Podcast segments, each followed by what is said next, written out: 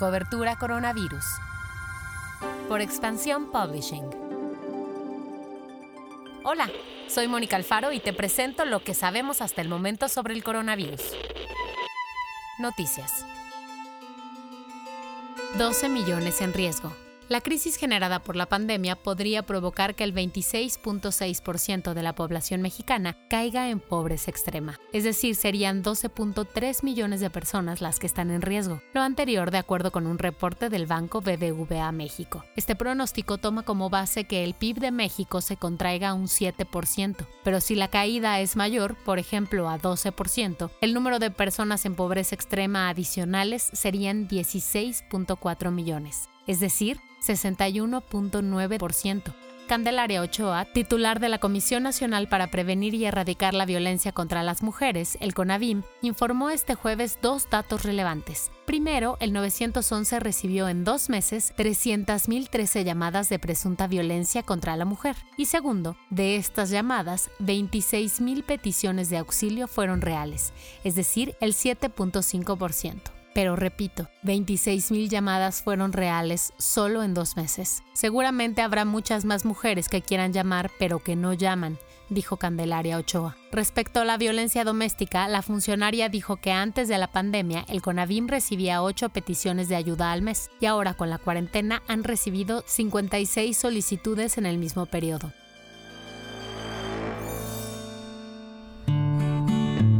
Ciudad de México, la jefa de gobierno Claudia Sheinbaum informó que se está evaluando aumentar la aplicación de pruebas rápidas, esto como parte del plan de reactivación de la capital. Las pruebas rápidas inicialmente se habían descartado por considerarse que tienen una alta proporción de falsos positivos, pero la finalidad de aumentar su aplicación es para fortalecer el seguimiento epidemiológico de cara a la reapertura y para detectar aquellos pacientes asintomáticos. Grupo Modelo elaborará una edición especial post-pandemia de su cerveza. De acuerdo con la firma, esta cerveza será creada por maestros cerveceros mexicanos y su producción beneficiará a más de 4.000 agricultores y a más de 12.000 familias. Pasamos a lo que pasa en el mundo. Según el estudio de Oxford Economics, Donald Trump sufrirá una derrota histórica en las elecciones de noviembre como consecuencia de la crisis provocada por la pandemia. De acuerdo con esta think tank británica, antes del COVID, Trump habría obtenido el 55% de los votos, pero tras la crisis que ahora vive Estados Unidos, apenas alcanzará el 35%.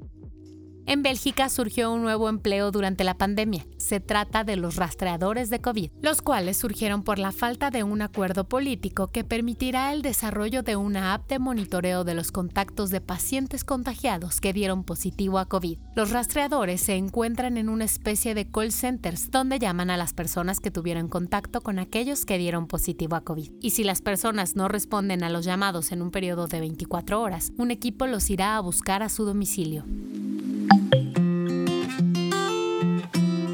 Escuchaste Hablemos de Moda, el podcast? Es nuestro podcast donde los editores de El México hablan sobre eso. Moda. Escúchalo todos los martes en Apple Podcasts, Spotify, Google Podcasts, Deezer y YouTube. Te mando un abrazo sonoro. Cuídate mucho y recuerda, si puedes, quédate en casa.